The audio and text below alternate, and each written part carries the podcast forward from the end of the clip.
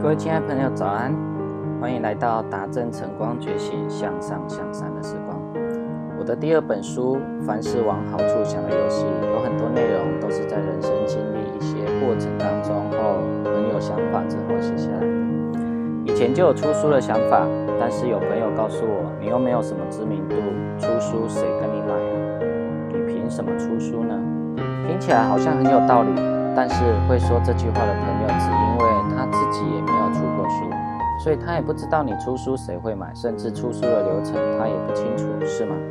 如同你想要去爬玉山，找一个从来都没有爬过玉山的人，你去问他，可能说听说上面空气稀薄很困难，你可能会爬不完哦。但是如果你去找到一个已经爬过八百七十六次的人呢，他可能会告诉你，就这样一二三准备好就上去了，简单的很。所以人生中，我们到底都问谁的意见呢？如果你的生命想要找到解答，就去问那些已经做到的人的意见，而不是那些从来没做过的人的意见。永远找有做出结果的人学习。如果你想要做出世界冠军的面包，吴宝春大概会是你请益的对象；如果你想要成为台湾首富，郭台铭就是你学习的目标。如果你想要成为你想成为的人，就去看看某个。你已经要做到的领域，已经想要得到结果的，他已经有你想要的结果，想办法去跟他学习，模仿他的生活，你就会有机会能够做出你真正想要的。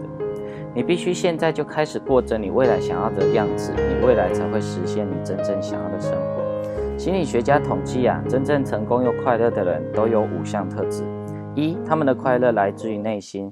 不关乎于金钱物质，也不是任何权利或现实的寄托。他们知道自己正在做什么，也对生活充满热情跟希望。所以快乐是具有传染力，也富有热情的。第二，他们不让恐惧阻碍他前行。快乐的人无所畏惧，而且会毫不犹豫追求自己向往的目标跟勇气。他们通常会挑战离开舒适圈学习，放弃稳定的工作，去做自己真正有兴趣的事情。第三，他们渴望建设性的批评。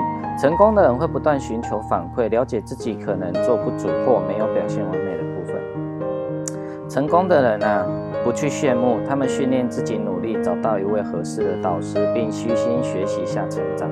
第四，他们会跟别人分享自自身的喜悦跟知识，因为透过分享是保持他们前进的一大方针。第五，他们也是会有低潮。但是他们在面对低潮的时候，都会告诉自己，今天就是生命中最美好的一天。所以命好啊，不如习惯好。放弃只要一秒钟，坚持需要一辈子。今天开始去活出美好的人生。我们下次。